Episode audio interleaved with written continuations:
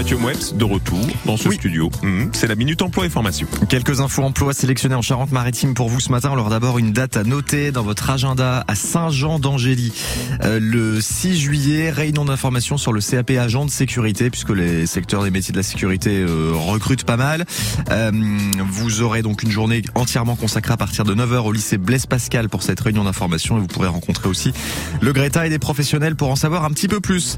À Cabario en Charente-Maritime, l'entreprise Gofichon recrute en CDI de 35 heures hebdomadaires. Alors d'une part un plombier chauffagiste homme ou femme avec deux ans d'expérience minimum, euh, le permis B pour l'installation, le remplacement des équipements de plomberie, chauffage et climatisation.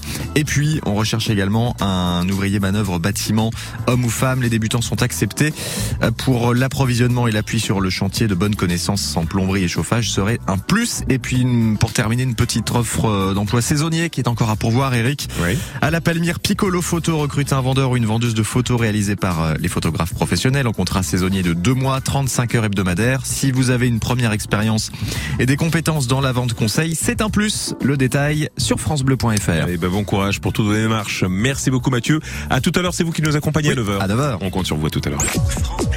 6-9 sur France Bleu La Rochelle. Éric Morgan. 8h15, c'est l'actualité avec le Tour de France 2022, bah, qui commence aujourd'hui, Gorka Blanco? Ah oui, depuis Copenhague au Danemark, la ville qui compte plus de vélos que d'habitants. 675 000 vélos pour 600 000 habitants environ. Euh, la course commence par un contre-la-montre cet après-midi dans les rues de la capitale danoise. Le Slovène Tadej Pogacar est encore une fois donné grand favori. Il vise le triplé. Son compatriote Primoz Roglic est son principal rival. Côté tricolore, on suivra cette année Robin Bardet, Thibaut Pinot encore David Godu, mais pour d'éventuelles victoires d'étape seulement. La grande boucle que vous pourrez suivre encore tous les jours sur France Bleu avec des reportages et l'arrivée les après-midi à chaque fois en direct.